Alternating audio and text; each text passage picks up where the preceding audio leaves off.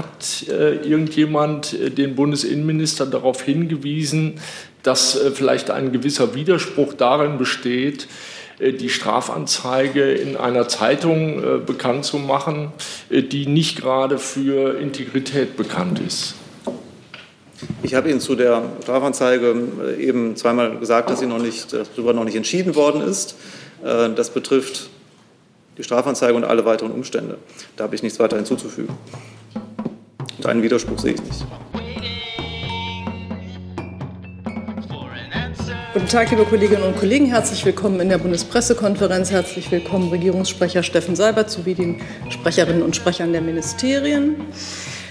Für alle, die uns live verfolgen an einem der vielen Bildschirme. Das ist eine Veranstaltung der Bundespressekonferenz. Die Bundespressekonferenz ist ein regierungsunabhängiger Verein, also im Verein organisiert sind Journalistinnen und Journalisten, die über Bundestag und die Bundesregierung berichten. Wir gewährleisten, dass hier alle Fragen der Mitglieder der Bundespressekonferenz, also von den Hauptstadtjournalisten, den sogenannten, und auch den ausländischen Korrespondenten, die im Verein der Auslandspresse organisiert sind, gestellt werden können. Wir freuen uns, dass die Sprecher der Regierungssprecher und die Sprecherinnen und Sprecher bei uns zu Gast sind. Und in besonderen Zeiten wie diesen machen wir eine Live-Übertragung möglich. Besonderer Dank gilt Phoenix, die die Gebärdendolmetscher stellen. Herzlich willkommen. Und die sind bei Phoenix zu sehen, aber auch nur bei Phoenix. Herr Seibert, Sie haben das Wort. Ja, guten Tag, meine Damen und Herren. Ich wollte. Entschuldigung, ich bin hier auch noch äh, auf, mit Ton wäre es noch besser. auf Nicht-Corona-Ton eingestellt in der Reihenfolge. Guten Tag, meine Damen und Herren. Ich wollte äh, kurz mit einigen Worten zu den Ereignissen von Stuttgart die Pressekonferenz eröffnen. Die Szenen, die sich in der Stuttgarter Innenstadt Samstagnacht abgespielt haben, sind abscheulich und sind scharf zu verurteilen. Wer sich an solchen Gewaltausbrüchen beteiligt, wer Polizisten brutal angreift und Geschäfte zerstört und plündert, der kann sich dafür nicht mit irgendetwas rechtfertigen. Wer das getan hat, der hat sich gegen seine Stadt gestellt, gegen die Bürger, mit denen er zusammenlebt und gegen die Gesetze, die uns alle schützen. Ich danke im Namen der Bundesregierung allen Polizisten und Polizistinnen, die diesen sehr schwierigen Einsatz zu bewältigen hatten, ebenso auch den Rettungskräften. Und ich wünsche denen, die dabei angegriffen und verletzt wurden, baldige Genesung. Sie alle in der Polizei sollen wissen, die Bundesregierung und Millionen von Menschen stehen hinter ihnen und sind dankbar dafür, was sie tagtäglich dafür leisten, dass wir auf der Grundlage unserer Gesetze in diesem Land friedlich zusammenleben können. Vielen Dank, Herr Seibert. Gibt es dazu Fragen? Liebe Hörer, hier sind Thilo und Tyler. Jung und naiv gibt es ja nur durch eure Unterstützung. Hier gibt es keine Werbung, höchstens für uns selbst. Aber wie ihr uns unterstützen könnt oder sogar Produzenten werdet, erfahrt ihr in der Podcast-Beschreibung. Zum Beispiel per PayPal oder Überweisung. Und jetzt geht's weiter. Herr Rinke. Ja, vielleicht indirekt in dem Zusammenhang, äh, weil wir gleich überleiten können zu der Anzeige, die, äh, also es richtet sich ans Innenministerium, aber auch an Herrn Seibert, äh, die Herr Seehofer gestellt hat im Zusammenhang mit einem ähm, Beitrag in der Taz über Polizisten, hätte ich ganz gerne gewusst, Herr Seibert, ob die ähm, Bundeskanzlerin denn auch hinter dieser Anzeige steht ähm, und äh, an Herrn Grünewälder, ob Sie noch mal erläutern können, was denn der Hintergrund und der Grund für diese Anzeige von Herrn Seehofer ist. Also ist es es gibt ja Kritik wegen des Umgangs mit Journalisten. Ähm, was genau hat ihn bewogen, genau bei diesem einen spezifischen Fall jetzt eine Anzeige zu stellen? Die Bundeskanzlerin ist darüber mit dem Bundesinnenminister im Gespräch. Das ist ein vertrauliches Gespräch und aus solchen berichte ich ja grundsätzlich nicht. Ich kann Ihnen dazu von Seiten des Bundesinnenministeriums berichten, dass über die Einlegung oder die Erhebung der Strafanzeige noch nicht entschieden worden ist. Ähm, das weitere Verfahren wird äh, nun zu entscheiden sein. Ich kann Sie aber darauf hinweisen, was der Bundesinnenminister ähm, heute Morgen in der Bildzeitung ähm, gesagt hat. Ich zitiere, eine Enthemmung der Worte führt unweigerlich zu einer Enthemmung der Taten und zu Gewaltexzessen, genauso wie wir es jetzt in Stuttgart äh, gesehen haben. Das haben wir nicht, das dürfen wir nicht weiter hinnehmen. Das ist das, was er zum Thema Stuttgart gesagt hat. Über die Strafanzeige wird äh, zu entscheiden sein. Im Übrigen wird sich der Bundesinnenminister heute um 12.30 Uhr zusammen mit seinem Innenministerkollegen Strobel in Stuttgart vor allem zu den Ereignissen in Stuttgart äußern. du musst nochmal zurück, ja. Bei Herrn Seibert, ob Sie diesen Zusammenhang zwischen diesen Worten und den Taten in Stuttgart auch so direkt sehen. Ich kann nur wiederholen, die Bundeskanzlerin ist in dieser Sache mit dem Bundesinnenminister im Gespräch und das ist ein vertrauliches Gespräch. Die Grundüberzeugungen der Bundeskanzlerin und der ganzen Bundesregierung habe ich Ihnen ausgedrückt. Wir stehen aus tiefer Überzeugung zu den Polizisten und Polizistinnen.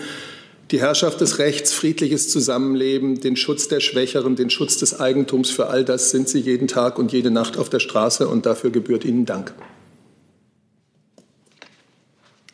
Ich habe jetzt zu dem Thema Herrn Schulze, dem gebe ich jetzt das Wort. Moment bitte. Herrn Gavrilis, Herrn Decker, Herrn Jung, glaube ich auch, ähm, Herrn Kreuzfeld, Herrn Jessen. Genau. So, jetzt hat der Schulze das Wort. Drei weitere Wortmeldungen habe ich noch gesehen. Ja, Tobias Schulze von der Taz. Äh, vor meinen Fragen, da wir Partei sind in der Sache, will ich kurz zwei, drei Sätze sagen. Ähm, in einer Demokratie, wenn einem Innenminister oder einer Bundesregierung etwas nicht gefällt, was in einer Zeitung steht, dann kann er da auf viele verschiedene Arten reagieren. Er kann Leserbriefe schreiben, Interviews geben, sich beim Presserat beschweren. Da gibt es ja bewährte Formen. Ähm, dass die Bundesregierung oder der Innenminister versucht, mit Mitteln des Strafrechts so äh, eine Art von Berichterstattung oder so eine Art von Meinungsbeiträgen zu verhindern, halte ich für falsch. Und ich halte es auch für falsch, auf die Art und Weise von der Rassismusdebatte abzulenken, die wir zum Glück in den letzten Wochen einmal geführt haben. Und damit zu meinen Fragen, wenn der Innenminister eine Anzeige stellen wird, welches Delikt wird er denn anzeigen, bei welcher Behörde wird er das machen und wie oft hat er in seiner Amtszeit rassistische Meinungsäußerungen angezeigt? Ich kann das wiederholen, was ich gerade gesagt habe. Über das Erheben der Anzeige wurde noch nicht ähm, entschieden. Äh, das bleibt abzuwarten. Der Bundesinnenminister wird sich um 12.30 Uhr vor allem zu den Ereignissen in Stuttgart äh, noch einmal äußern. Grundsätzlich ähm, haben wir in der Bundesrepublik Gewaltenteilung. Die ähm, Legislative ähm, beschließt über die Gesetze, die Exekutive, die Verwaltung setzt sie um und die Judikative äh, kontrolliert, ähm, ob äh, das Gesetz eingehalten worden ist. Ähm, diese Gewaltenteilung äh, ist völlig ähm, ohne, ohne Debatte. Äh, das wird völlig akzeptiert. Und äh, auch das Recht der Meinungsfreiheit und äh, die Pressefreiheit, die im Grundgesetz verankert sind, äh, wird von niemandem in Frage gestellt. Wie gesagt, über die Anzeige ist noch nicht entschieden worden. Das bleibt abzuwarten. Eine Nachfrage dazu, wenn der Minister in der Bildzeitung angekündigt hat, eine Anzeige zu stellen, auch wenn er sich jetzt nicht mehr sicher ist, hat er sich ja bestimmt schon Gedanken darüber gemacht, äh, welcher Straftatbestand da in Frage kommt. Und welcher soll das denn sein? Das werden wir dann feststellen, wenn die Anzeige erhoben worden ist. Das ist, wie gesagt, noch nicht der Fall. Herr Gavrilis. Mich würde interessieren, äh, Herr Seibert oder auch vielleicht ins Innenministerium, ähm, wie oft gab es denn den Fall in der Geschichte der Bundesrepublik, dass ein aktiver Minister oder eine Ministerin äh, plant, Strafanzeige zu stellen gegen eine Journalistin oder Journalist? Gab es das schon einmal?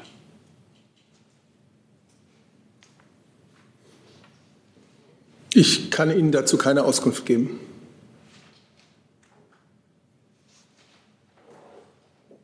Ich, äh, mir liegen dazu keine äh, Angaben vor. Grundsätzlich ist es aber so, dass eine Strafanzeige die Aufforderung an die Staatsanwaltschaft ist oder der Hinweis an die Staatsanwaltschaft zu untersuchen, ob ähm, äh, einzuschreiten ist. Es ist insofern nichts Ungewöhnliches, wenn ähm, auch ein äh, Minister eine ähm, Staatsanwaltschaft bittet, einen Sachverhalt zu untersuchen. Ja, Nachfrage. Es geht aber ganz konkret um, äh, um eine Anzeige gegen Journalistinnen und Journalisten. Ich kann Ihnen dazu vielleicht noch mal Artikel 5 des Grundgesetzes ähm, zitieren. Jeder hat das Recht, seine Meinung in Wort, Schrift und Bild frei zu äußern und zu verbreiten und sich aus allgemein zugänglichen Quellen ungehindert zu unterrichten. Das ist die Meinungsfreiheit. Die Pressefreiheit und die Freiheit der Berichterstattung durch Rundfunk und Film werden gewährleistet. Eine Zensur findet nicht statt. Das ist Absatz 1. In Absatz 2 steht, diese Rechte, Meinungsfreiheit, Pressefreiheit, finden ihre Schranken in den Vorschriften der allgemeinen Gesetze, den gesetzlichen Bestimmungen zum Schutz der Jugend und in dem Recht der persönlichen Ehre. Ähm, das steht im Grundgesetz, das heißt, die Meinungsfreiheit, auch die Pressefreiheit ist nicht schrankenlos.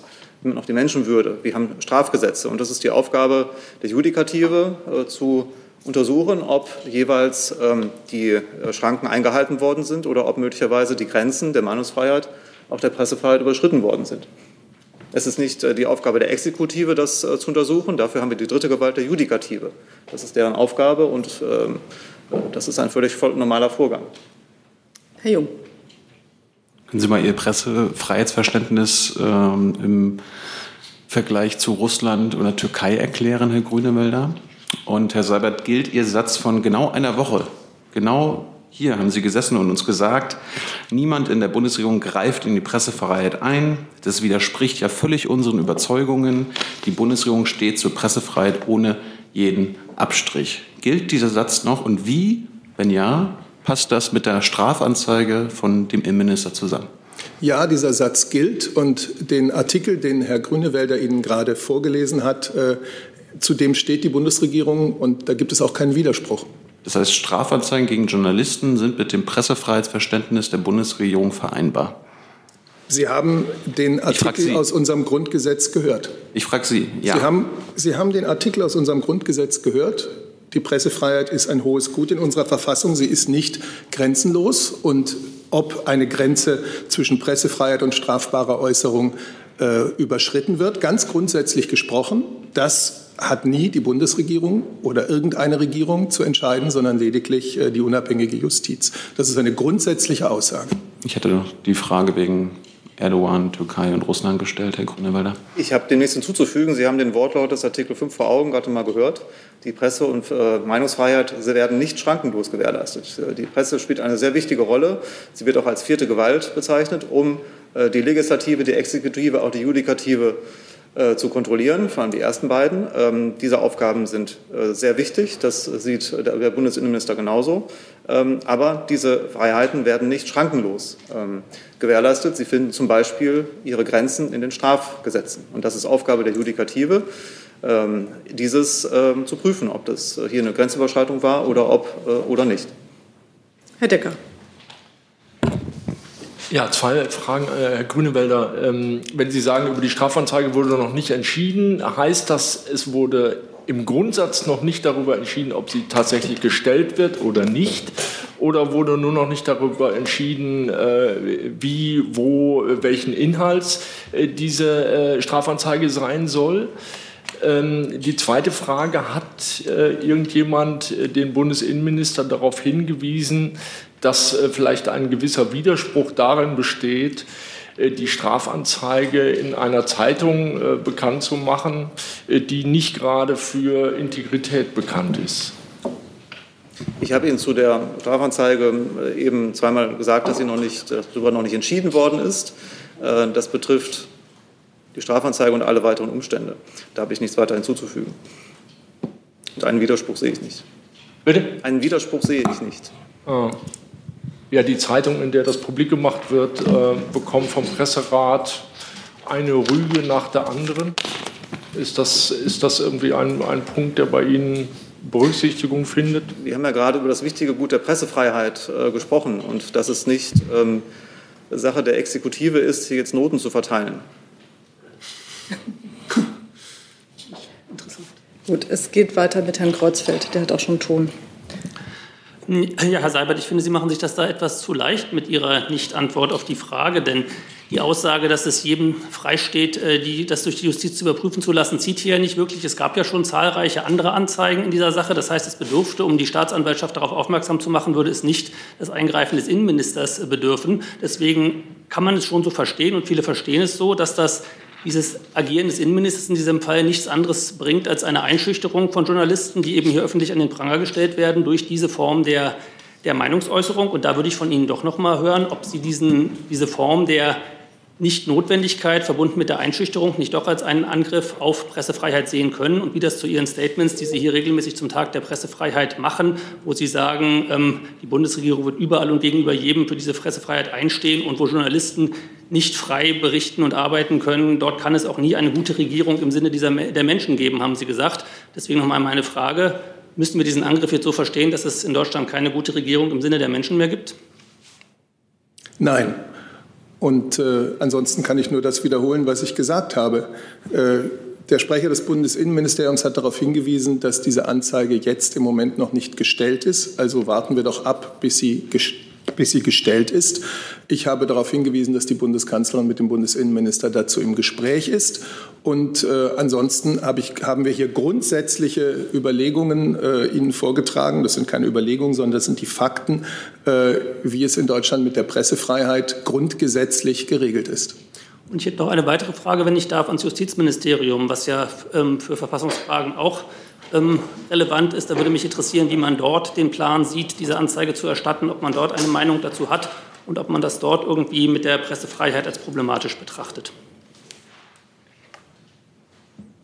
Ja, Herr Kreuzfeld, ich kann äh, das Vorgehen oder möglicherweise geplante Vorgehen des Bundesinnenministers nicht kommentieren. Darüber ist ja offenbar noch nicht mal entschieden, nach dem, was Herr Grünewälder sagt. Ähm, ich kann ganz allgemein nur das unterstreichen, was Herr, was Herr Seibert gesagt hat. Im Zweifelsfall entscheiden Staatsanwaltschaften und am Ende unabhängige Gerichte und äh, die Meinungsfreiheit. Sie haben auf die Schranken hingewiesen. Da ist natürlich ganz wichtig zu beachten, dass ähm, selbst wenn man äh, das Strafrecht als eine Schranke der Meinungsfreiheit sieht, dass wenn immer es um die Prüfung einer etwaigen Strafbarkeit geht, wiederum die Meinungsfreiheit und die Pressefreiheit ähm, ein ganz, ganz hohes Gut sind, ein für die Demokratie entscheidendes, konstitutives, konstituierendes Gut, so wie es das Bundesverfassungsgericht ausdrückt. Und das heißt, in jeder juristischen Prüfung immer die Meinungs- und die Pressefreiheit ähm, natürlich mit all ihrem Rang ähm, zu berücksichtigen ist. Ich setze Sie wieder auf die Liste. Herr Jessen. Ja, ich habe zwei Fragen an Herrn Grünewälder. Äh, Sie sehen keinen Widerspruch. Ist es nicht aber ein Widerspruch, wenn vorausgesetzt das Zitat stimmt, der Bundesinnenminister einerseits sagt, ich werde Strafanzeige stellen, so wird es zitiert. Die Ankündigung, ich werde, setzt eine innere Entscheidung voraus. Es ist nicht ein Ich erwäge, sondern ich werde. Es ist die Ankündigung einer beschlossenen Tat.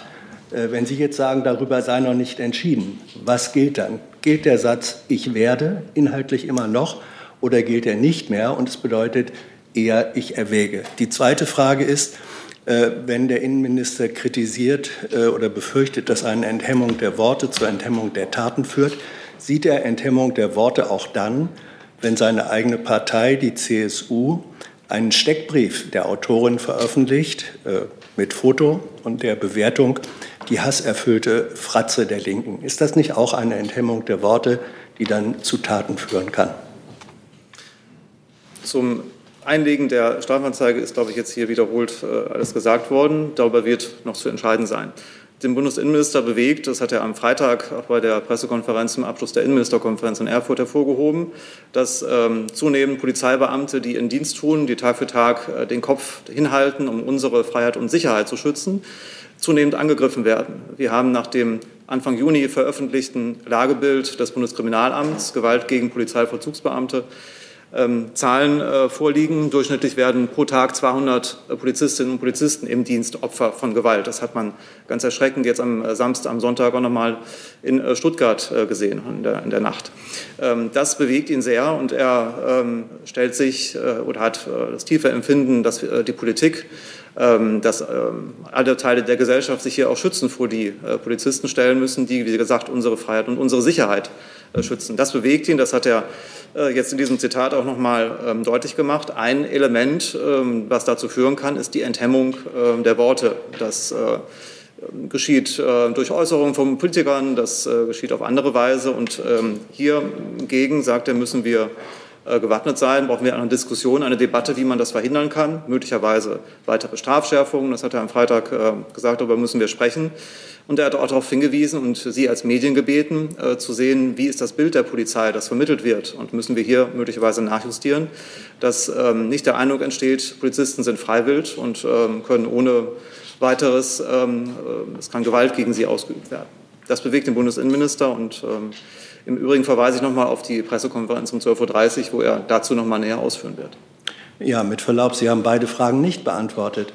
Äh, die erste Frage war, ähm, ob die Ankündigung des Ministers, ich werde Strafanzeige stellen, die nur Sinn macht, wenn er sich dazu entschlossen hat, ob dieses so nicht mehr gilt. Das, was Sie sagen, es sei noch nicht darüber entschieden, lässt ja eigentlich wieder nur den Schluss zu, dass er sich dazu noch nicht entschlossen hat. Also bitte, was gilt jetzt? Das Ministerwort in seiner inneren Logik, er wird äh, Strafanzeige stellen, weil er sich entschieden hat, oder es ist noch nicht entschieden. Es kann nur eins von beiden gelten. Und das Zweite, was ist mit, der, äh, mit dem Steckbrief, den die CSU veröffentlicht hatte über die Autorin? Zum Ersten, es ist noch nicht entschieden, ob die Strafanzeige gestellt wird. Und zum Zweiten, den äh, genauen Sachverhalt kenne ich jetzt ja nicht, ich habe das mir nicht äh, durchgelesen. Ähm, da müssten Sie den Bundesinnenminister um 12.30 Uhr mal fragen. Normalerweise kommentieren wir ähm, solche Sachen nur, wenn wir den Sachverhalt wirklich kennen. Kann ich im Moment jetzt nicht, Ihnen nicht zu berichten. Bitte schön. Es ist natürlich schade, dass ähm, Sie den Tweet der Partei, der Innenminister angehört, nicht kennen. Ist inzwischen auch wieder gelöscht worden. Für freiwillig, freiwillig erklärt hat, aber gut, das werden Sie ja vielleicht nochmal nachtragen können.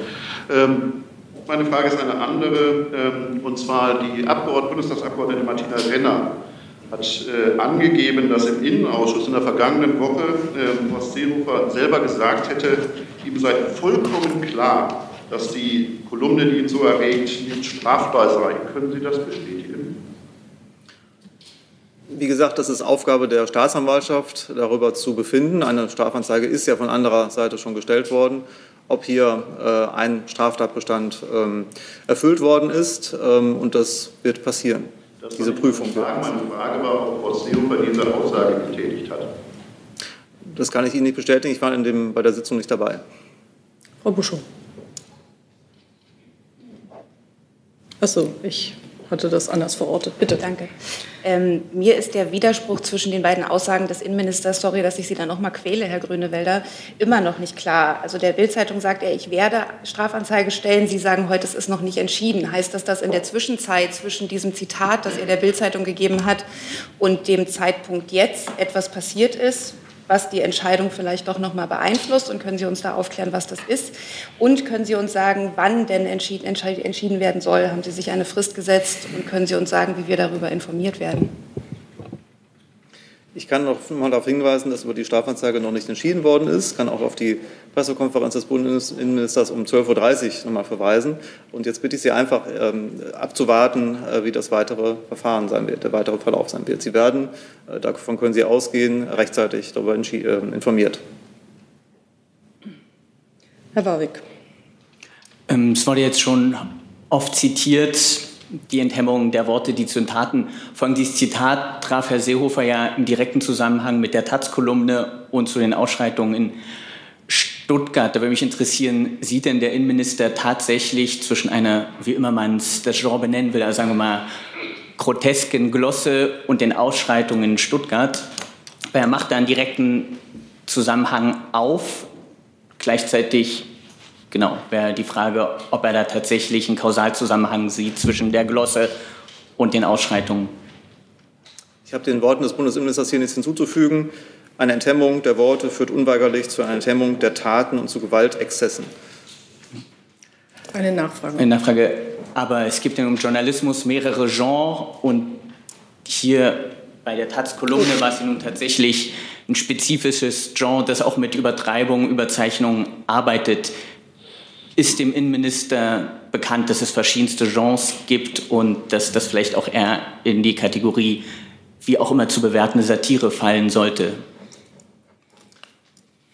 Sie wissen, ähm, dass auch in der Öffentlichkeit eine Diskussion über diese Kolumne entschieden ist, auch in, der, in dem besagten Medium. Ähm, äh, das äh, möchte ich jetzt hier nicht weiter kommentieren. Die Äußerungen stehen für sich und es wird, wie gesagt, äh, die Staatsanwaltschaft letztlich prüfen, die Zuständige, ob hier die Grenzen überschritten worden sind.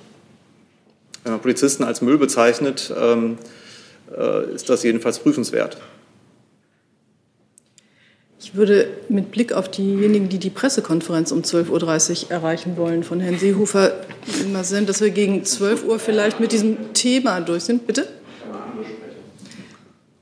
Ich dachte, es gibt hier vielleicht Kollegen, die diese Pressekonferenz erreichen möchten. Ähm, ich habe jetzt noch zwei Fragen, ähm, die uns von außen dazu gespielt worden sind, von Herrn Jordans ähm, und von Frau Herzog. Die scheinen mir schon beantwortet, aber ich lese sie gleichwohl noch mal der guten Ordnung halber vor. Dann habe ich noch Herrn Wischemeyer, Herrn Fried hier im Saal. Herrn Jung habe ich da drauf. Ich schreibe sie ja auch schon immer auf, wenn Sie nicht nochmal nennen. Herr Gavrilis habe ich nicht nochmal. mal. Herrn Kreuzfeld hat sich erledigt und Herrn Jessen. Und Sie waren auch zu diesem Thema oder zu einem anderen, weil Sie hatten beides sozusagen. Bitte? Ein anderes Thema. Ja, darum geht es jetzt nicht. Ähm, so, jetzt äh, wird hier einmal Herr Jordans fragt, auf welche Paragraphen bezieht sich die Anzeige des Ministers? Wie viele Strafanzeigen hat der Minister bisher in seiner Amtszeit gestellt? Und wie viel wegen desselben angeblichen Delikts? Und auch Frau Herzog von der Taz DPA schreibt, was ist Gegenstand der möglichen Strafanzeige gegen die Taz-Kolumnistin? Wie lautet der Vorwurf? Wollen Sie da noch mal einsteigen? Oder? Zahlen müsste ich nachreichen, das ist mir nicht bekannt. Ähm, und ähm, über die Strafanzeige ist noch nicht entschieden. Das kann ich genau wiederholen. Also mir schien das auch. So, bitte dann noch mal melden, falls das als nicht beantwortet ähm, empfunden wird. Und Herr Wischemeyer hat das Wort. Ich habe doch noch mal auch eine Frage zu dem Zusammenhang Enthemmung der Worte und Enthemmung der Taten, eigentlich sogar zwei. Äh, die erste wäre tatsächlich, ähm, Nochmal, sehen Sie einen kausalen Zusammenhang? Glauben Sie, dass äh, Leute in Stuttgart na, wegen der Taz-Kolumne gewalttätig geworden sind gegen Polizei? Ja oder nein? Und die zweite Frage ist, Sie hatten auch kurz Äußerungen von Politikern äh, angesprochen unter dem Thema Enthemmung der Worte. Können Sie da ausführen, welche Sie da genau im Kopf haben? Ich glaube, man kann hier keine direkten Kausalzusammenhänge herstellen. Fakt ist aber, dass ähm, das, was geschrieben, was gesprochen wird, was betwittert wird, auch Auswirkungen hat auf eine Stimmung in der Gesellschaft. Und wenn die Stimmung eben so ist, ähm, es ist legitim, Polizeibeamte anzugreifen, es gibt keinen Respekt mehr gegenüber Polizeibeamten. Da gibt es ja mannigfaltige Beispiele dazu. Äh, ein Fall, wo ähm, Polizisten und Einsatzkräfte ähm, zu einem Ort gelockt werden, wo sie dann wurden, wo sie dann mit, mit Pflastersteinen beworfen worden sind in, in der Vergangenheit und, und viele andere. Ähm, das ist eine Stimmung in der Gesellschaft und die, führt, die rührt eben unter anderem da äh, raus, so die Auffassung des Bundesinnenministers, äh, dass wir eine Enthemmung der Worte zu vergegenwärtigen haben. Das ist in allen Teilen der Gesellschaften, ähm, der Gesellschaft zu bemerken und eben auch zum Teil äh, in politischen Äußerungen. Würden Sie latenten Rassismus dazuzählen oder nicht? Es geht jedenfalls in diese Richtung. Herr Fried. Herr Seibert, mich würde interessieren, ob die Bundeskanzlerin nach Lektüre der Bildzeitung auf den Bundesinnenminister zugegangen ist oder ob er sie, bevor das in der Bild veröffentlicht wurde, darüber informiert hat, dass er diese Strafanzeige vielleicht erhebt. Herr Fried, ich habe dem jetzt nichts hinzuzufügen, was ich vorhin gesagt habe. Die Bundeskanzlerin ist dazu mit dem Bundesinnenminister im Gespräch. Herr Jung. Herr Sabat, Verständnisfrage. Setzt sich die Kanzlerin denn intern dafür ein, dass der Innenminister die Anzeige doch nicht stellt? Habe ich Sie da richtig verstanden? Und zum anderen, äh, Herr Sabat, Sie sagten hier 2017 auch in diesem Raum, wir müssen, und für diese Bundesregierung, Bundesregierung kann ich sagen, wir werden die Pressefreiheit immer aufs Neue verteidigen, bei uns in Europa und darüber hinaus. Leider werden freie Medien und mutige Journalisten in so vielen Ländern dieser Erde verfolgt und sie werden schikaniert. Äh, verteidigen Sie auch in diesem Fall die Pressefreiheit und sehen Sie hier keine Schikane eines Innenministers mit, mit Hilfe einer Anzeige gegen Journalisten vorzugehen. Ob sie jetzt mutig sind oder eine schlechte Kolumne geschrieben haben, ist ja erstmal zweitrangig. Und Herr Burger, schadet dieser Vorgang das deutsche Ansehen in der Welt, wenn es um Pressefreiheit und freie Meinungsäußerung geht? Ich würde die Äußerung von 2017, die Sie netterweise zitiert haben, auch heute genauso wieder machen. Und äh, das Bekenntnis der Bundesregierung zur Pressefreiheit steht. Ich hatte noch nach, der, nach dem Einsetzen der Kanzlerin gefragt, ob ich Sie richtig verstanden habe, dass sie intern sich dafür einsetzt, dass der Herr Seehofer die Anzeige nicht stellt. Habe ich Sie da richtig verstanden? Sie haben mich richtig verstanden, wenn Sie verstanden haben, dass das ein vertrauliches Gespräch ist, aus dem ich wie üblich nicht berichte.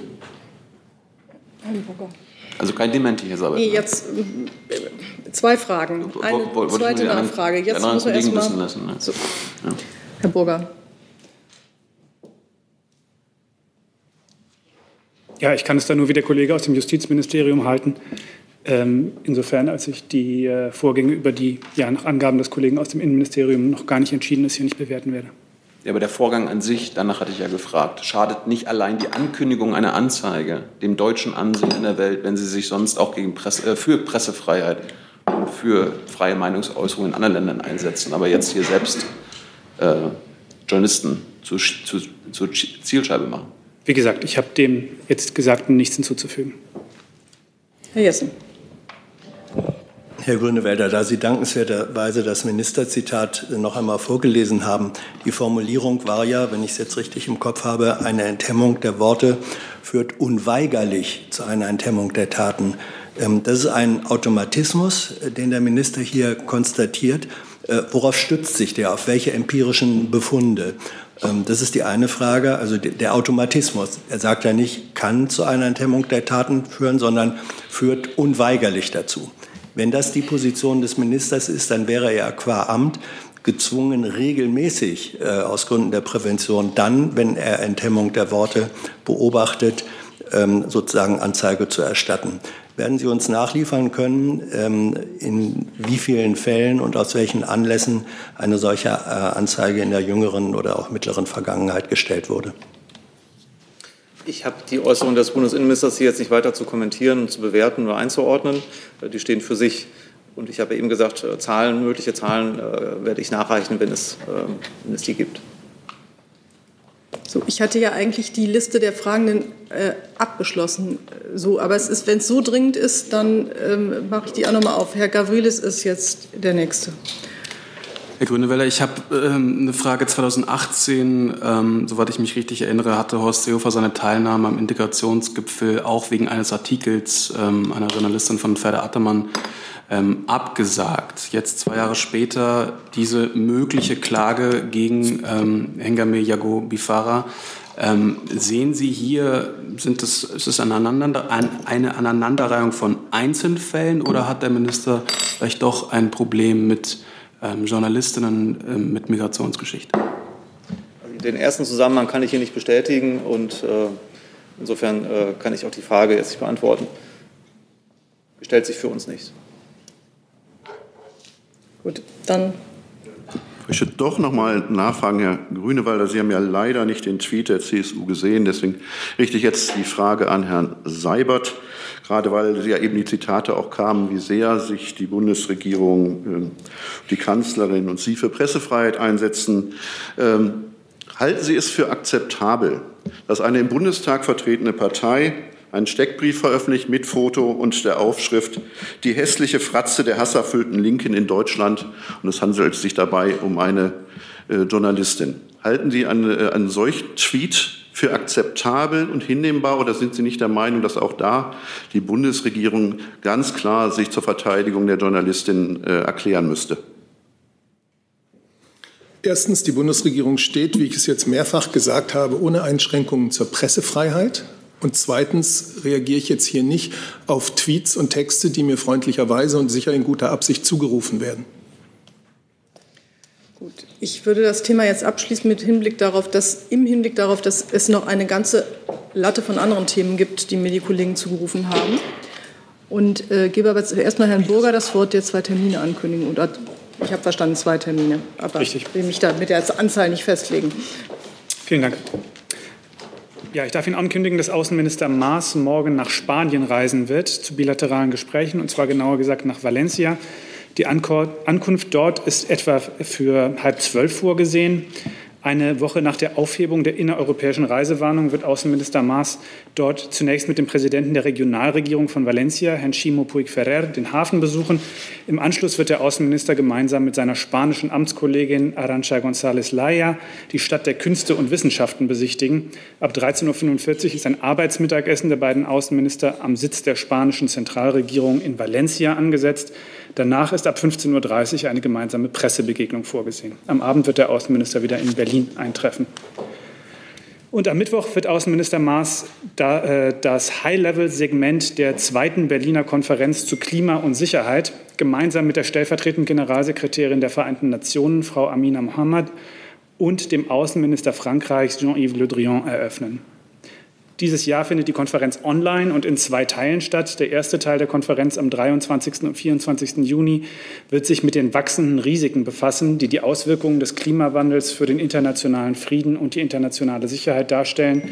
In einem zweiten Teil, der vom 7. September bis zum 2. Oktober stattfinden wird, soll unter anderem darüber gesprochen werden, wie umfassende Risikobewertungen eine vorausschauende und präventive Außen- und Sicherheitspolitik unterstützen können. Ende Juli wird die Bundesregierung das Thema von Klimasicherheitsrisiken auch auf die Agenda des Sicherheitsrats der Vereinten Nationen setzen. Vielen Dank. Gibt es zum Thema Spanien, zu der Spanienreise Fragen? Das sieht mir so aus. Bitte schön. Mhm. Nur eine Lernfrage. Was erfordert die physische Anwesenheit von Herrn Maas in Spanien? Also warum muss diesmal geflogen werden? Das Reisen gehört zum Geschäft eines Außenministers dazu. Dazu hat sich der Außenminister auch in den letzten Tagen äh, immer wieder geäußert. Ähm, ich glaube, das ist was, was wir alle auch aus unserer eigenen Praxis der letzten Monate erfahren haben. Ähm, per Videokonferenz und Telefon kann man gut Informationen austauschen, kann man äh, viele Dinge auch besprechen. Ähm, trotzdem ersetzt nichts das persönliche Gespräch, ähm, gerade wenn es um äh, komplizierte Fragen geht und wenn es darum geht, Vertrauen aufzubauen. Hat das Auswärtige Amt CO2-Emissionsminderungsziele? Ja, selbstverständlich. Das werde ich Ihnen gerne nachreichen, aber ähm, äh, die ganze Bundesregierung hat sich ja ähm, auf einen Weg zur Klimaneutralität verpflichtet. Gut, dann sind wir ja auch schon beim Thema Klima und Sicherheit. Gibt es dazu Fragen? Das sieht mir im Moment nicht so aus. Dann habe ich verschiedene Kollegen, die das Thema Lufthansa mir gesagt haben. Herr Rinke. Erstmal eine Frage ans Finanzministerium und dann auch ans Wirtschaftsministerium.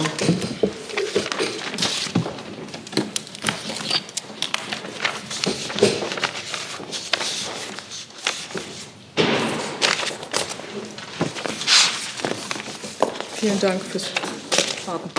Können Sie, in Position. können Sie bestätigen, dass äh, Ihr Minister sich gerade mit einem Lufthansa-Aktionär in Gesprächen befindet? Was genau ist das Ziel der Gespräche und ist es möglich, dass äh, das Paket, was mit Lufthansa ausgehandelt wurde, nochmal nachverhandelt wird? Und die Frage ans Wirtschaftsministerium ist so ähnlich. Plant äh, der Wirtschaftsminister auch ein Treffen mit dem Lufthansa-Aktionär Thiele? Danke. Herr Rinke, wir haben ja am Freitag schon dazu gesprochen und an der Aussage halte ich auch fest, dass wir zu den laufenden, zum laufenden Verfahren und sowie eventuellen Gesprächen hier keine Stellung nehmen und das auch nicht weiter kommentieren.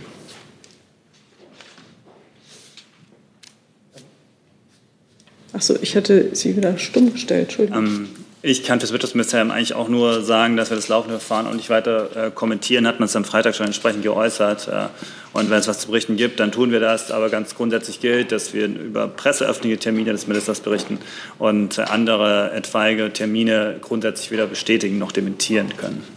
Darf ich noch mal kurz nachfragen im Finanzministerium? Äh, die Herren sitzen ja, oder Damen wahrscheinlich auch einige, weiß ich nicht genau, ähm, sitzen ja gerade bereits zusammen. Also Sie wollen nicht mal das Gespräch jetzt bestätigen, was gerade stattfindet.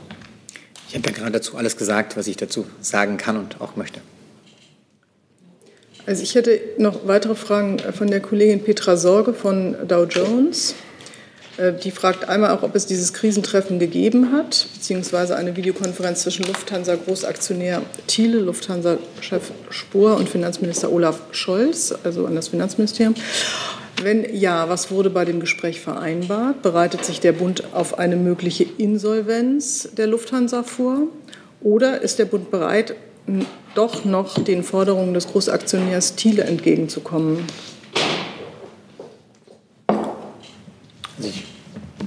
dazu habe ich jetzt gerade, glaube ich, alles gesagt. Und wir haben auch am Freitag schon dazu gesprochen, dass der Minister sich dahingehend geäußert hat, dass der Bund hier ein gutes Angebot vorgelegt hat. Und das ist das, was wir zum jetzigen Zeitpunkt sagen können. Möchte sonst noch jemand dazu fragen? Bitte schön, Frau Jen. Ja, eine Frage auch an das Wirtschaftsministerium. Ähm, der Minister hat ja schon auch mehrmals erklärt, dass die Lufthansa systemrelevant ist. Ähm, jetzt die Hauptversammlung könnte allerdings dazu führen, dass eben äh, die Lufthansa in die Insolvenz gehen würde. Würde man in diesem Fall also ähm, dann eventuell ähm, noch einen Weg sehen, eine Insolvenz abzuwenden ähm, oder ist das dann äh, die Position der Bundesregierung, dass der Hauptversammlungsbeschluss automatisch auf ein Insolvenzverfahren zuläuft? Ähm, Frau Jen, ja, vielen Dank. Ähm, ich würde eigentlich gerne noch mal auf das verweisen, was wir gesagt haben. Wir sind in einem Verfahren, wir haben ein Angebot gemacht der Bundesregierung an die Lufthansa, das vom Aufsichtsrat angenommen wurde und jetzt äh, der Hauptversammlung ähm, vorliegt zur Entscheidung. Ähm, das ist der Stand äh, und äh, ich würde jetzt ungern spekulieren wollen, was wäre, wenn, sondern äh, wie gesagt, das Angebot liegt vor und es gibt noch keine Entscheidung darüber. Die wird äh, so, oder soll ja auf der Hauptversammlung in Kürze getroffen werden und das wäre aus unserer Sicht jetzt erstmal abzuwarten, bevor wir weitere Punkte spekulieren können. Weitere Fragen zu Lufthansa sehe ich nicht. Frau Mayer zu Lufthansa. Nein. Nein, ich, ich habe hier noch ungefähr sechs, sieben Fragende. Ähm, die stehen alle auf meiner Liste. Erstmal die Frage Lufthansa. Dann habe ich hier verschiedene Fragen zu Wirecard und Herr Rinke, glaube ich, hat auch eine Frage zu Wirecard. Ja, zu Wirecard und zu Tönnies, also alles wirtschaftsbezogene Themen. Deshalb, das passt auch gerade gut. Dann brauchen wir hier keine Rochaden. Dann nochmal anknüpfend an die Frage am Freitag äh, an das Finanzministerium zu Wirecard. Jetzt mittlerweile stellt sich raus, dass 1,9 Milliarden bei einem DAX-Konzern verschwunden sind. Deswegen hätte ich nochmal äh, den Versuch gestartet, von Ihnen eine Bewertung zu bekommen, ob das für den, das Image des Stand, Finanzstandortes Deutschland in irgendeiner Weise nachteilig ist. Freitag wollten Sie sich dazu nicht äußern. Wollen Sie das heute tun? Ich kann nochmal auf Freitag verweisen und da haben wir auch nochmal betont, dass wir uns zu einzelnen Unternehmen nicht äußern werden. Ich kann aber gerne zwei, drei einordnende Anmerkungen machen. Zunächst einmal hat die BaFin im Rahmen ihrer Zuständigkeit für die Marktaufsicht hier frühzeitig Entwicklungen, die die Wirecard AG als börsennotiertes Unternehmen betreffen, beobachtet und ist möglichen Verstößen gegen kapitalmarktrechtliche Vorschriften nachgegangen.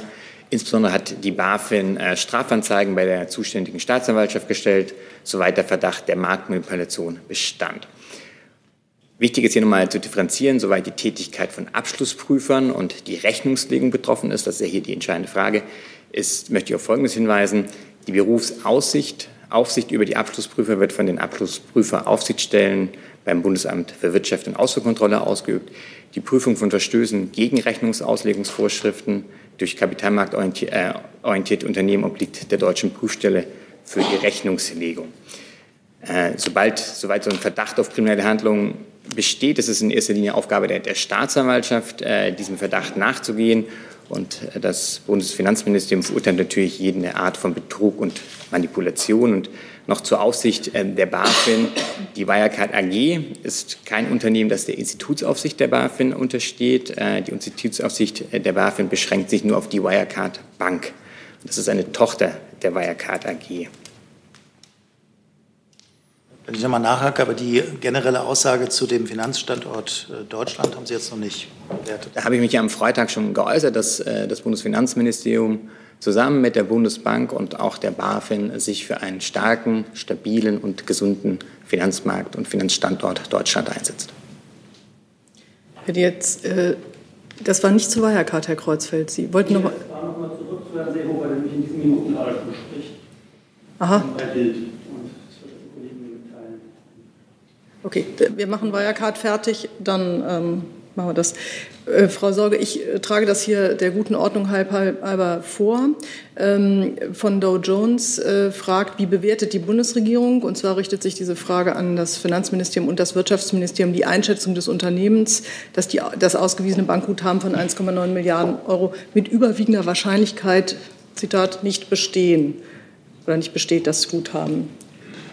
Wollen Sie da sich noch mal würde das also für das Bundeswirtschaftsministerium kann ich das nicht kommentieren. Gegebenenfalls kann das Finanzministerium was dazu sagen. Das hat schon was dazu gesagt. Genau, also ich habe meinen Aussagen jetzt nichts weiter hinzuzufügen. Es ist ein bisschen das, äh, die Folge des Systems, dass hier Fragen stehen, äh, bevor sie dann hier aufgerufen werden. Äh, es gibt aber noch eine weitere Frage dazu von Herrn Heller. Der fragt nämlich, ob Sie darüber nachdenken, jetzt muss ich die Frage erstmal finden, die äh, BaFin zu stärken. Ähm, das, ähm, offenbart der Fall des DAX-Unternehmens Wirecard nach Auffassung der Bundesregierung Lücken in der Finanzaufsicht, die man nun im Gefolge der Finanzkrisen gescheut. Nee, das ist die, ich bin jetzt hier gerade verwirrt, eben ähm, Das System ist nicht gerade dafür ausgelegt. Ich hatte vorhin die Frage gelesen, dass äh, er danach fragt, was, ob, ob die äh, Finanzaufsicht gestärkt werden soll. Da habe ich jetzt auch gerade schon deutlich gemacht, dass es äh, hier ja vor allem um die Rechnungslegung geht, um die Abschlussprüfung und die BaFin ja vor allem eine Aufsicht oder die Aufsicht hat über die Wirecard Bank, um die es ja hier gar nicht geht. Und genau, bringen verweise ich auf das, was ich gerade schon ausgeführt habe. Gut. Die Frage war von Herrn Heller so ähnlich, von Frank Jordans war sie so, wie ich sie jetzt vorgetragen habe, nämlich ob die Finanzaufsicht gestärkt wird, auch im Sinne der Verbraucher und Aktionäre. Das sehe ich jetzt als beantwortet an. Gibt es noch weitere Fragen zu Wirecard? Bitte schön.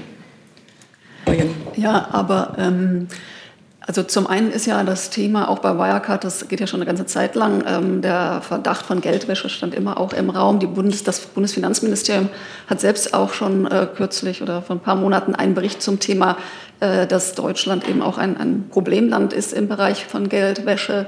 Ähm, oder dass zumindest auch in Deutschland schon äh, häufige Fälle von Geldwäsche vorkommen. Ähm, und ist denn in dem Bereich irgendwas geplant, auch mit Blick auf vielleicht noch mal strengere Auflagen für die Wirtschaftsprüfer, denn auch die scheinen ja da ein paar Augen geschlossen zu haben?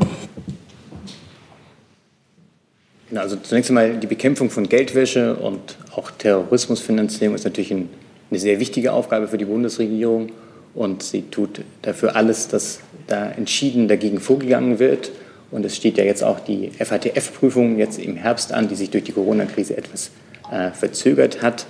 Und jetzt möchte ich auch nochmal hier klarstellen, die BaFin ist für die Wirecard Bank zuständig. Äh, und hier geht es ja um die Wirecard AG.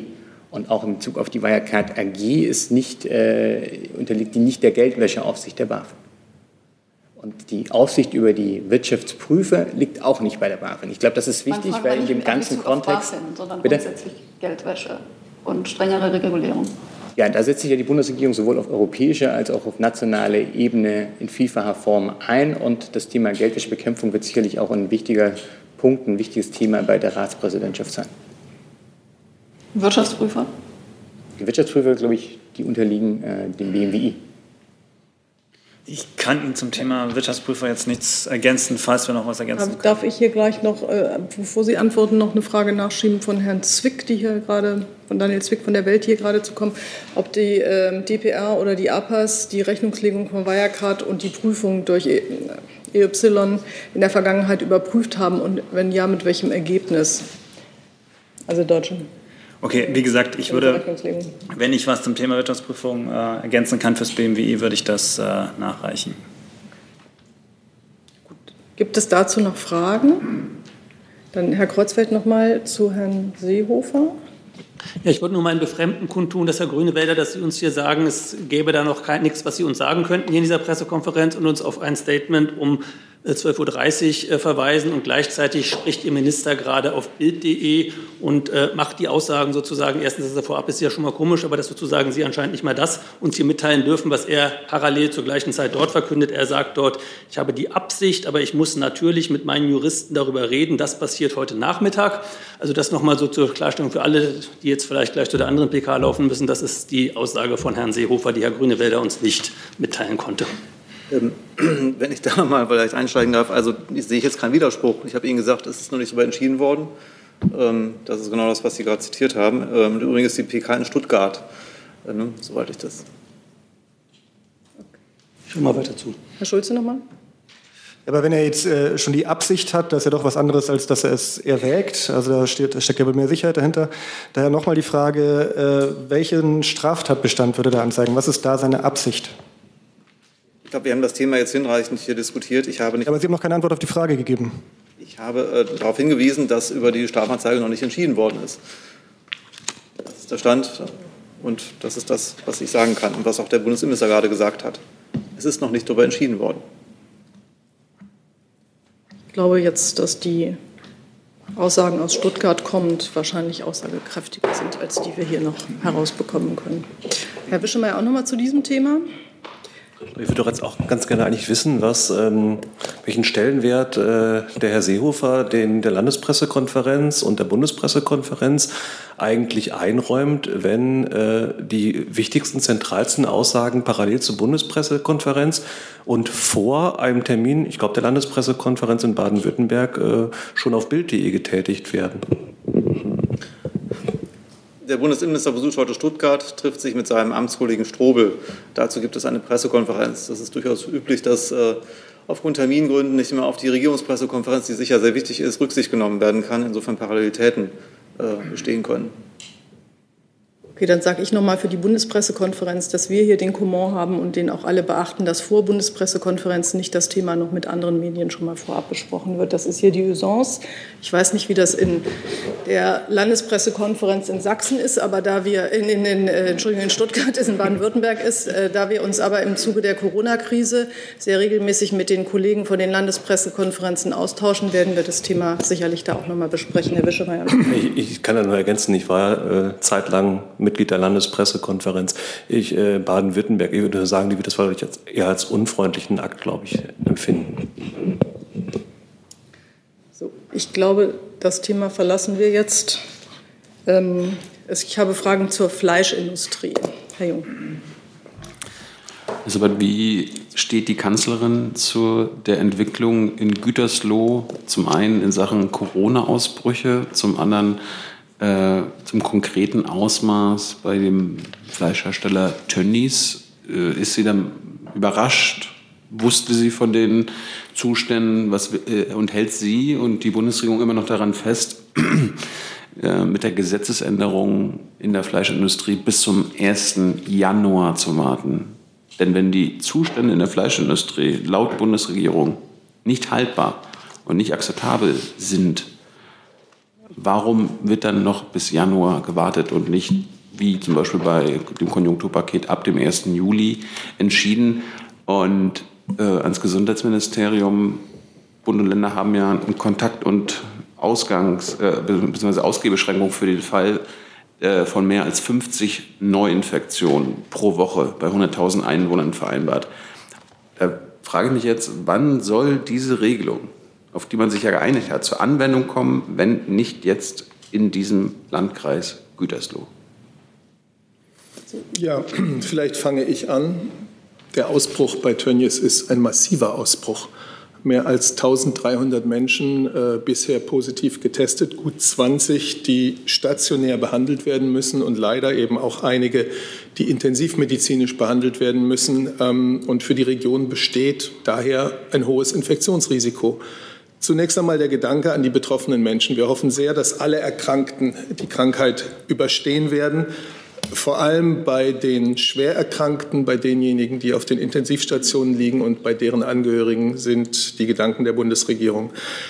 Es ist jetzt alles zu tun, um diesen Ausbruch einzudämmen und um die Ausbreitung des Infektionsgeschehens rund um Tönnies zu begrenzen. Und wir sind dankbar als Bundesregierung allen, die sich dafür einsetzen, die Verantwortlichen im Kreis Gütersloh, äh, der öffentliche Gesundheitsdienst, alle Helfer und Helferinnen vor Ort, äh, die bei der Gesundheitsversorgung, bei den äh, bei den Reihentests oder auch mithelfen, da wo zum Beispiel die betroffenen Menschen in der Quarantäne unterstützt werden müssen. Äh, das ist ein Ausbruch, der sehr ernst zu nehmen ist und die Bundesregierung beobachtet dieses Geschehen genau. Zu der Frage äh, der Maßnahmen, die die Bundesregierung für die Fleischwirtschaft ähm, zunächst mal als Eckpunktepapier beschlossen hat, äh, die Umsetzungsarbeiten daran, das kann Ihnen sicherlich das äh, zuständige Ministerium noch besser sagen, haben natürlich schon begonnen. Aber ganz unabhängig davon sind die Zoll- und auch die Arbeitsschutzbehörden der Länder natürlich aktuell gefordert, jetzt schon verstärkt zu kontrollieren. Ähm, zu dem Gesetzentwurf hat sich der Minister in den letzten Tagen ja mehrfach geäußert und äh, auch schon in der vergangenen Woche hat äh, meine Kollegin hier gesagt, dass ähm, das Gesetz so schnell wie möglich kommen wird. Also ähm, gerade heute hat äh, Minister Heil im Morgenmagazin noch mal betont, wenn es nach ihm geht, darf es auch gerne vor dem 1. Januar 2021 äh, kommen. Es wird gerade daran gearbeitet. Den Kabinettsbeschluss hat Herr Sabater ja, ja bereits erwähnt. Ähm, von diesen Eckpunkten ist auch bereits in der letzten Woche etwas umgesetzt worden, nämlich im Rahmen ähm, der, äh, der, der Entsenderichtlinie, die in deutsches Recht umgesetzt wurde. Und dort drin befindet sich auch die Verstetigung des Projekts Faire Mobilität, mit dem äh, niedrigschwellige Beratung für Menschen aus anderen Ländern, die als Entsandte in Deutschland arbeiten, angeboten wird. Ja, ich kann noch mal bekräftigen, äh, was Herr Seibert gesagt hat. Wir nehmen das Ausbruchsgeschehen im Kreis Gütersloh nach wie vor sehr ernst. Bundesgesundheitsminister Jens Spahn hat sich dazu heute auch gegenüber der Rheinischen Post geäußert. Ich zitiere, jetzt gilt es, den regionalen Ausbruch umgehend einzudämmen. Und die Infektionsketten zu unterbrechen. Deswegen muss angeordnete Quarantäne dringend durchgesetzt werden. Nur mit entschlossenem Handeln vor Ort in Ostwestfalen kann ein Übergreifen auf ganz Deutschland verhindert werden. Es ist gut, dass die Landesregierung dem Geschehen höchste Priorität einräumt.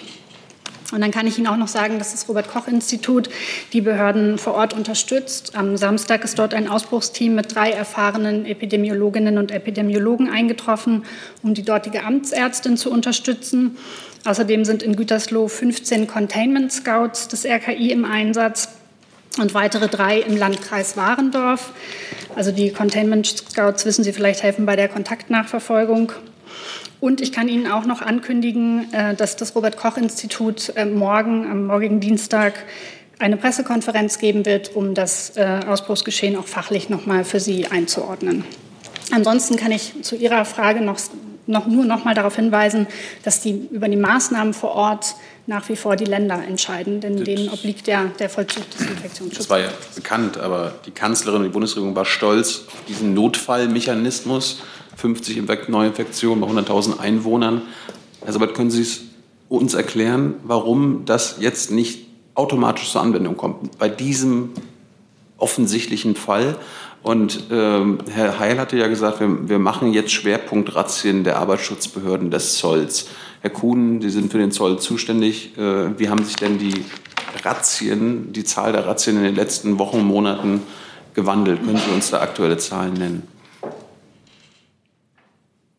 Also, in der, gerade in der letzten Woche haben die Bundeskanzlerin, andere Mitglieder der Bundesregierung und die Regierungschefs und Chefinnen der Länder sicher darauf geeinigt, noch einmal zu bekräftigen, dort, und das zitiere ich jetzt, wo die regionale Dynamik im Infektionsgeschehen dies erfordert, sollen im Rahmen der vorzusehenden Maßnahmen im öffentlichen Raum weitergehende Kontaktbeschränkungen erlassen werden, um den Ausbruch einzudämmen und ein überregionales Infektionsgeschehen zu verhindern. Genau darum geht es, wie ich versucht habe zu erklären, im, äh, in den Landkreisen dort. Äh, rund um Gütersloh und bei dem Ausbruch rund um Tönnies. Es sind ja auch solche Maßnahmen ergriffen worden, äh, Schließung von Kitas und Schulen beispielsweise. Und wenn Sie den Ministerpräsidenten von Nordrhein-Westfalen gestern gehört haben, dann hat er ja zunächst einmal äh, weitere Maßnahmen von dem Erfolg abhängig gemacht, den man hat bei der Begrenzung äh, dieser Infektionswelle. Herr Rinke. Pardon. Sie hat in der Tat ihre Prüfungen in den letzten äh, Wochen äh, deutlich intensiviert und trägt dazu bei, dass die Missstände hier in der Fleischwirtschaft äh, aufgearbeitet werden und bekämpft werden. Ähm, die Hauptzollämter wurden bereits am 12. Mai von der Generalzolldirektion angewiesen, die Prüftätigkeit zu intensivieren und insbesondere mit den Arbeitsschutzverwaltungen der Länder Prüfmaßnahmen vorzunehmen. Seither wurden 137 Arbeitgeberprüfungen durchgeführt, 3200 Personenbefragungen wurden durchgeführt. Jetzt werden diese Prüfungsergebnisse ausgewertet äh, und es werden auch schon erste Ermittlungsverfahren eingeleitet. Also die FKS ist hier dran und überprüft das intensiver. Nochmal zur Aufgabenteilung auch zwischen äh, Bund und Ländern. Die Länder sind für die Überwachung der gesetzlichen Arbeitsschutzvorschriften, also auch gerade der Hygiene- und Gesundheitsvorschriften zuständig. Die FKS, die Finanzkontrolle Schwarzarbeit, kümmert sich um Mindestlohn und äh, Sozialhilfebetrug und arbeitet da Hand in Hand mit den Länderbehörden zusammen. Äh, Minister Scholz als auch Minister Heil haben sich gemeinsam mit einem Schreiben an die Länder gewandt und dafür geworben, jetzt die gemeinsamen Kontrollen mit den Arbeitsschutzverwaltungen zu, äh, zu intensivieren und haben da einen verstärkten Personaleinsatz auch äh, angefordert. Und es gibt jetzt zwischen dem Bundesfinanzministerium und dem Bundesarbeitsministerium auch eine Taskforce seit dem 11. Äh, Mai, die sich speziell mit den Arbeitsbedingungen in der Fleischwirtschaft äh, befasst und wie da die Untersuchungen und Kontrollen intensiviert und verbessert werden können. Herr Rinke. Ja, ich wollte beim Gesundheitsministerium nochmal nachfragen und nochmal die Frage wiederholen, äh, warum kein Lockdown in dem Landkreis? Das ist ja eine der Möglichkeiten, also was da die Präferenz des Gesundheitsministeriums gewesen wäre, statt eines kleineren partiellen Lockdowns, der jetzt angeordnet wurde. Und die zweite Frage, die Kostenübernahme. Äh, gibt es da eine Vereinbarung von Ihnen äh, mit Herrn Tönnies oder der Firma Tönnies, dass ähm, alle Kosten, Gesundheitskosten, die jetzt anfallen, äh, bei dem Unternehmen bleiben oder werden Kosten auch bei der öffentlichen Gesundheitsvorsorge landen? Also den Worten des Ministers kann ich an dieser Stelle jetzt nichts weiter hinzufügen und nur noch mal den Hinweis geben, dass über die Maßnahmen vor Ort die Bundesländer selbst entscheiden. Und von einer Vereinbarung, wie Sie sie jetzt erwähnt haben, habe ich keine Kenntnis. Wird die denn Ihrerseits angestrebt? Also das Unternehmen selber hat ja sogar angekündigt, dass sie die Testung im äh, Raum Gütersloh bezahlen wollen. Ähm, deswegen muss ja irgendwie eine Vereinbarung getroffen werden. Ich kann Ihnen dazu nichts mitteilen. Ihre Frage geht zu diesem Thema, ja? Okay, das habe ich nicht so ganz. Bitte schön. Genau, nur eine ganz kurze Nachfrage zum BMAS. Sie sagten ja, das Gesetz ist in Arbeit, also speziell zum Verbot von Werkverträgen. Da wollte ich noch mal genauer nachhaken. Woran hakt es denn möglicherweise und wann rechnen Sie damit, dass es in die parlamentarische Beratung kommt? Ähm, die Entwicklung des Gesetzes läuft. Woran es hakt, kann ich jetzt noch nicht sagen, sondern im Moment gerade arbeiten wir daran und es kommt so schnell wie möglich in den, ins parlamentarische Verfahren. Ich habe dazu aber keine Daten zu nennen. Wir hegen die Hoffnung, dass es äh, noch vor August gelingt, aber garantieren lässt sich sowas ja nie. War gut. Dann habe ich noch verschiedene Fragen, bevor Herr Jessen noch das Wort bekommt, dazu äh, zu dem Thema von Andreas Reuter vom ARD-Radio. er fragt, ob, das, äh, ob Sie der Meinung sind, äh, dass es sich dort um ein lokalisiertes, klar eingrenzbares Infektionsgeschehen handelt oder ob es bei 1300 Infizierten und rund 1300 Wohnstandorten von Tönnies Mitarbeitern nicht doch ein verteiltes Ausbruchsgeschehen mit unklaren Infektionsketten ist. Ich weiß nicht, wer sich dazu äußern kann. Also ich kann dazu wirklich nur noch mal das wiederholen, was Minister Spahn gesagt hat. Es gilt jetzt, jeden regionalen Ausbruch umgehend einzudämmen und die Infektionsketten zu unterbrechen. Und wie das im Einzelnen geschieht, darüber entscheiden die Bundesländer. Frage noch mal zu den Haftungsmöglichkeiten gegen das Unternehmen. Das hatte ja Herr Rinke auch schon gefragt äh, von Sascha Mayer von dpa. Ähm, weswegen genau wären möglicherweise Ansprüche geltend zu machen? Der Minister hat ja äh, sich zu dem Thema äh, häufiger geäußert. Er hat betont, dass in der Fleischwirtschaft ein System von Subunternehmertum existiert, äh, durch das die Verantwortung gerade auch für den Arbeitsschutz abgewälzt wurde. Und er erwartet von Unternehmen wie Tönnies, dass sie vor Ort mit den Behörden kooperieren und alles tun, um den Schaden zu begrenzen und einzustehen für das, was da angerichtet wurde. Gegebenenfalls können vor Ort auch zivilrechtliche Haftungsmöglichkeiten bestehen. Und dann habe ich noch äh, Frank Jordans von AP, der fragt, äh, was die Minister empfinden bei dem Anblick von Menschen, vielen davon Ausländer, die wegen Quarantänemaßnahmen hinter Metallzäunen eingesperrt sind und wer für die Versorgung dieser Eingezäunten zuständig ist. Ich habe dazu nichts mitzuteilen. Also wie sich jemand fühlt, der sowas sieht, kann man sich äh, vorstellen. Ich denke nicht, dass irgendjemandem das gefällt. Und wer dafür verantwortlich ist, kann ich nicht sagen, aber ich würde mal vermuten, dass es eigentlich die Unternehmen wären. Dann hat er jetzt noch das Wort. Es wird gemeldet, dass die Bundeswehr in Gütersloh im Einsatz sei. Kann uns jemand sagen, was sie dort tut? Äh, und zum Zweiten, Herr Seibert, ähm, da der äh, Arbeitsminister heute Morgen betont hat, wurde eben noch mal zitiert, dass ähm, es nach, wenn es nach ihm ginge, das Gesetz auch vor dem 1. Januar gern kommen könne. Ähm, ist das auch die Auffassung der Kanzlerin? Setzt sie sich auch dafür ein, dass dieses Gesetz möglichst vor dem 1. Januar schon kommt? Ja, vielleicht steige ich ein zu der ja, Bundeswehr, ähm, denn das ist eine einfach zu beantwortende Anfrage. Wir haben sehr schnell ein Amtshilfeersuchen bekommen, das genehmigt wurde, sind dann zunächst mit 25 Menschen vor Ort gewesen, um die ähm, schnelle Ermöglichung von Reientestungen zu unterstützen. Wir sind ja nur ein kleiner Akteur vor Ort. Ähm, insgesamt können wir hier ja nur in äh, Unterstützungsmaßnahmen tätig sein, haben uns aber gut eingebunden und äh, zunächst mit 25 Menschen, einen Tag später dann aber mit bis zu 65 Menschen diese Reientestung unterstützt. Derzeit Derzeit kann ich Ihnen auch aktuell sagen, sind wir mit 39 Menschen vor Ort, die die äh, zuständigen Behörden bei der Durchführung der Reihentests äh, unterstützen.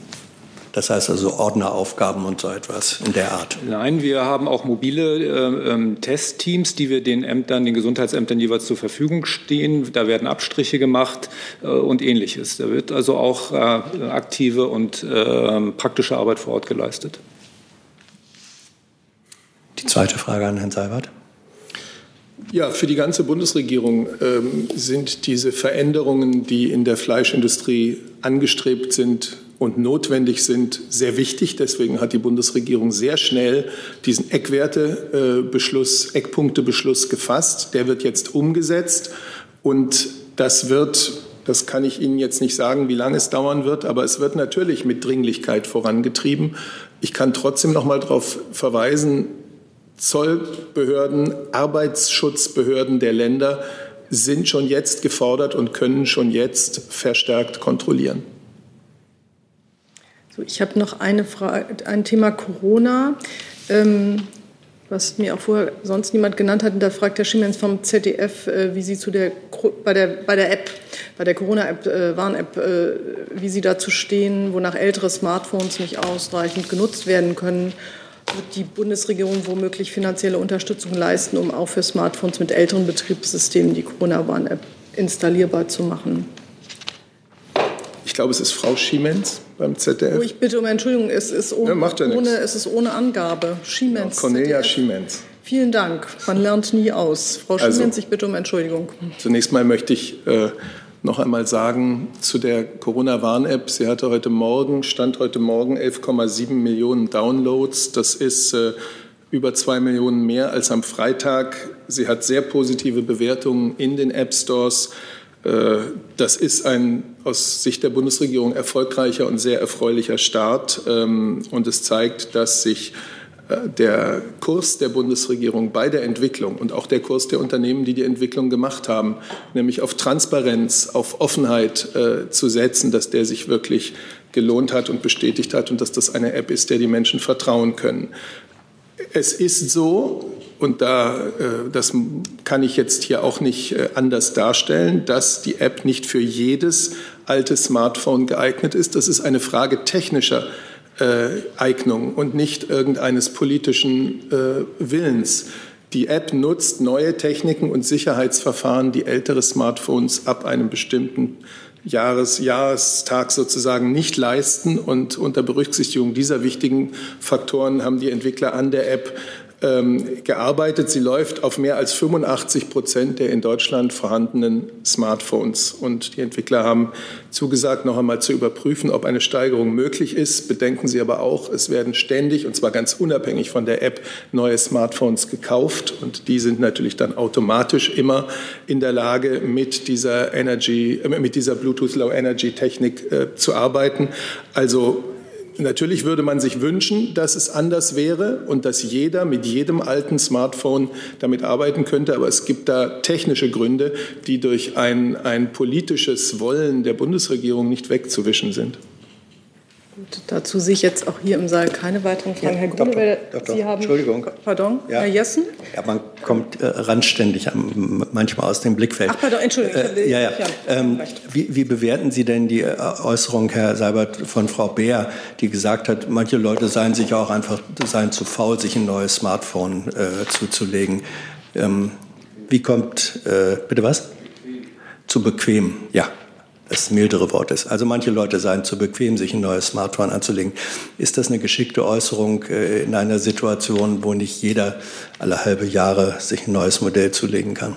Nach dem, was ich in den sozialen Netzwerken äh, mitbekommen habe, äh, ist diese Äußerung von dem Medium, das sie veröffentlicht hat, korrigiert worden. Ähm, mehr kann ich dazu jetzt nicht sagen. Okay. Dann sind wir damit. Herr Grünewälder hat jetzt das Wort zum Thema Zeitplan Pressekonferenz. Nochmal, Sie haben und den Ton. Danke. Es ist ja gerade etwas Verwirrung äh, entstanden über äh, den Zeitpunkt der Pressekonferenz in Stuttgart.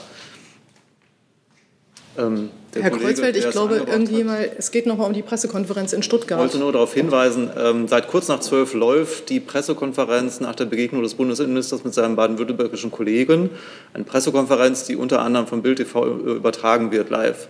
Es war nicht ein Interview, was live äh, und da vorgeschaltet war, sondern es war die Pressekonferenz, die seit kurz nach zwölf live und äh, live übertragen wurde. Ich habe das Video hier auf dem Handy, kann ich Ihnen gleich zeigen. Gut, das nur zur Klarstellung. Dankeschön. Ja, ich danke. Ähm, jetzt habe ich noch Themen, die auch schon ganz lange angemeldet sind, nämlich vor allem das Herr Warwick.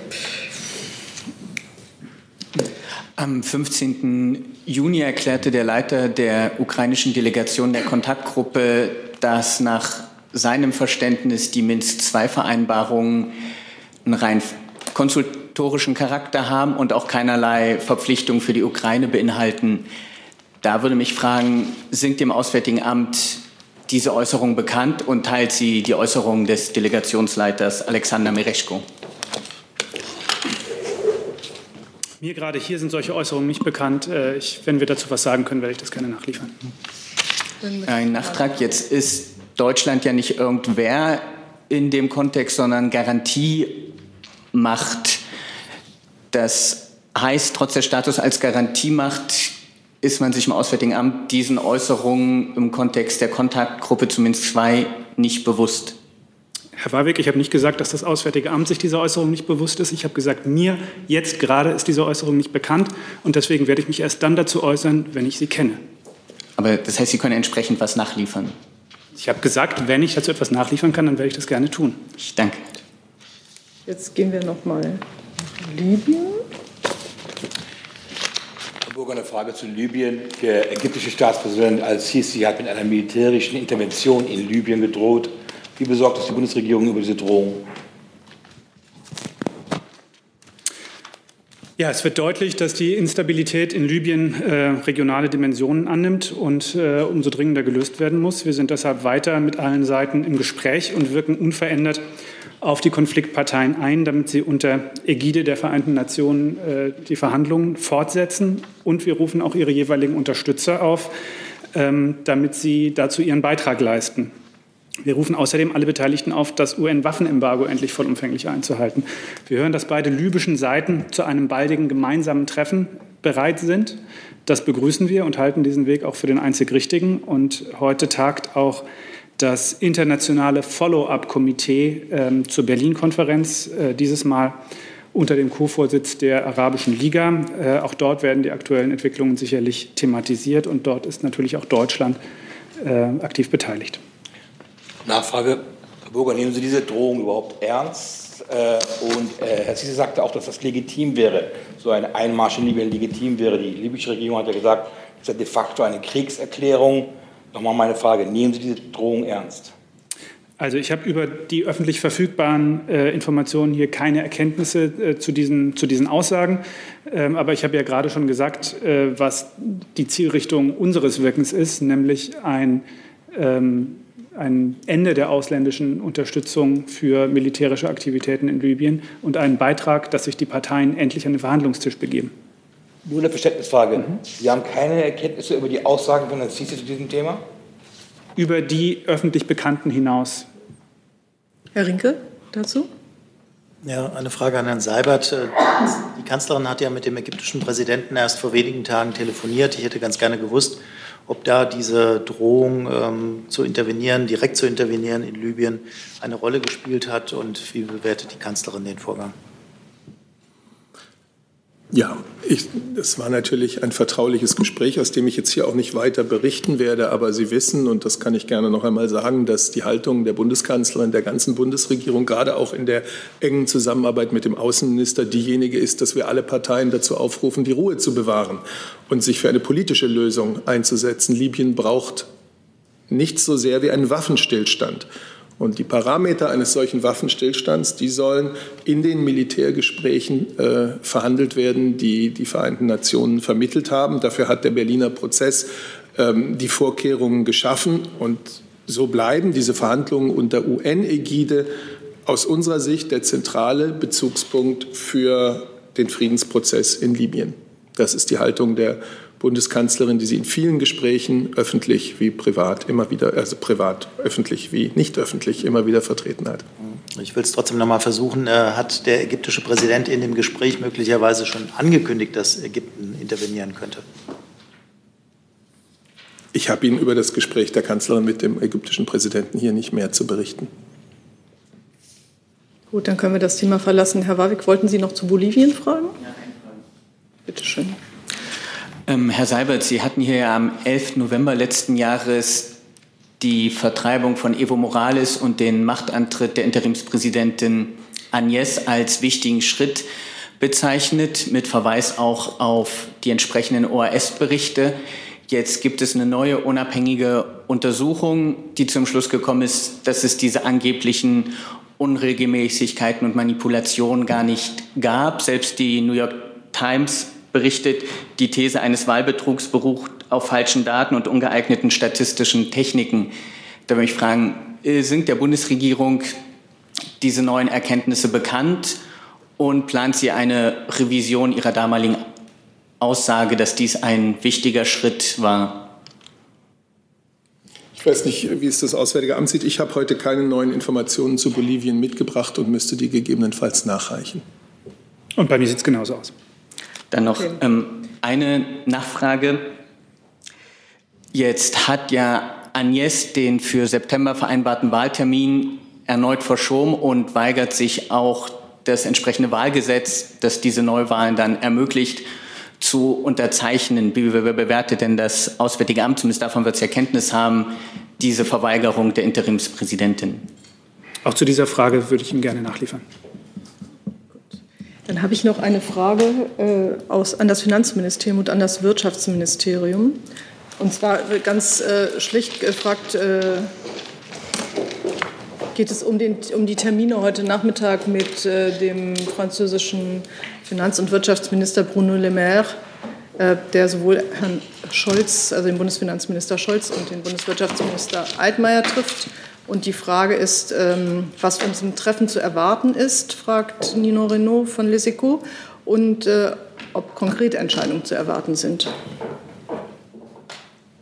Es ist richtig, dass der Bundesfinanzminister sich mit seinem Amtskollegen aus Frankreich heute treffen wird. Äh, es ist das erste physische Treffen seit dem Lockdown. Ähm, die beiden werden sich austauschen zu europapolitischen Themen, natürlich auch im Vorfeld der deutschen Ratspräsidentschaft.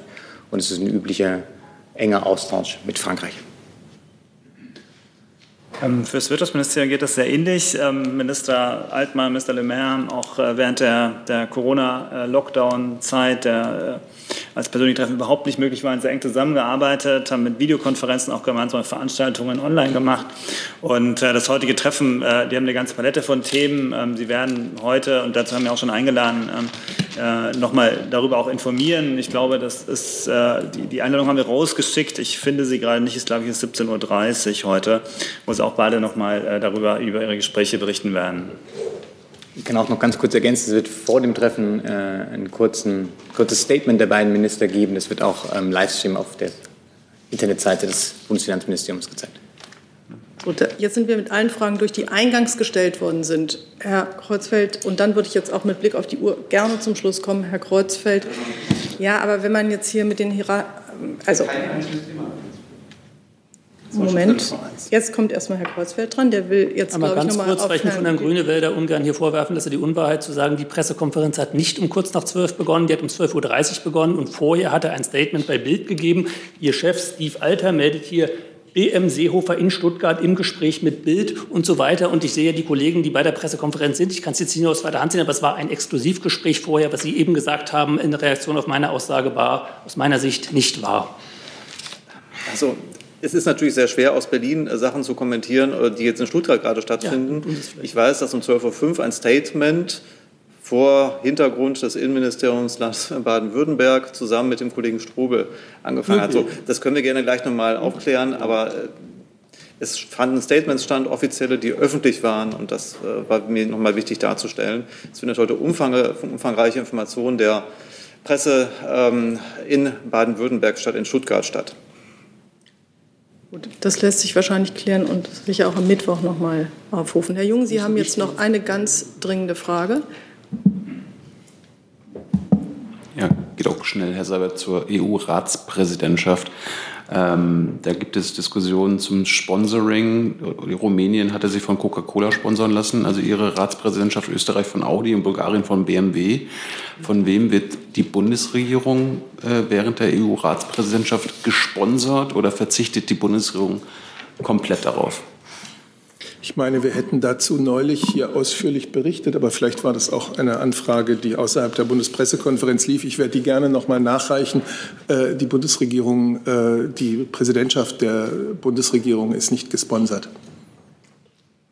Das heißt, Sie Sie verzichten auch komplett darauf, auch keine kleinen und lokalen und regionalen Unternehmen, die irgendwer Getränke sponsern und so.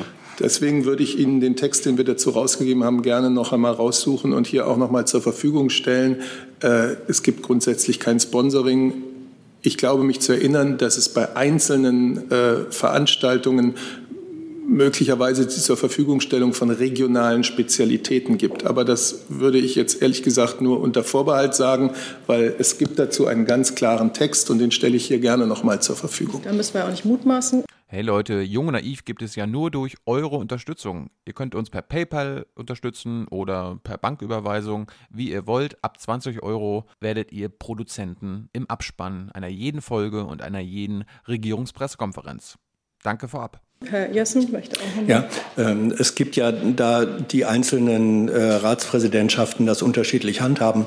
Ähm, auch die Erwägung, ob man äh, auf EU-Ebene eine grundsätzliche Regelung haben sollte, dass es eben kein Sponsoring, jedenfalls in einem großen Ausmaß geben dürfe. Äh, setzt sich die Bundesregierung für eine solche grundsätzliche Regelung ähm, eines Sponsoring-Verbots ein?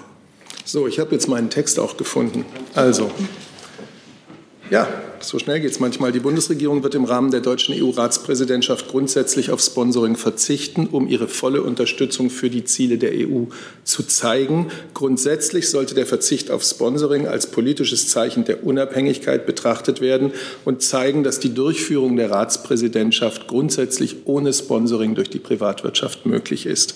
Und jetzt kommt's. Ausnahmen könnten allenfalls im regionalen Bereich liegen, regionale Spezialitäten werden da zum Beispiel genannt. So könnte beispielsweise regionalen Anbietern etwa von regional typischen Produkten der Veranstaltungsorte die Gelegenheit gegeben werden, diese zu präsentieren. Auch in diesem Fall sind die Vorschriften äh, der VV Sponsoring einzuhalten. Unter anderem müssen die Prinzipien der Chancen- und Wettbewerbsgleichheit Berücksichtigung finden. Und jetzt war noch die Frage, ob Sie sich dafür einsetzen wollen, dass das immer so bleibt. Ich habe doch klar gesagt, dass die Bundesregierung diese Ziele äh, der Europäischen Union auf diesem Gebiet äh, damit unterstützen will, dass sie grundsätzlich auf Sponsoring verzichtet. Dann habe ich für heute keine weiteren Fragen mehr. Wir sehen uns in dieser Formation am Mittwoch wieder.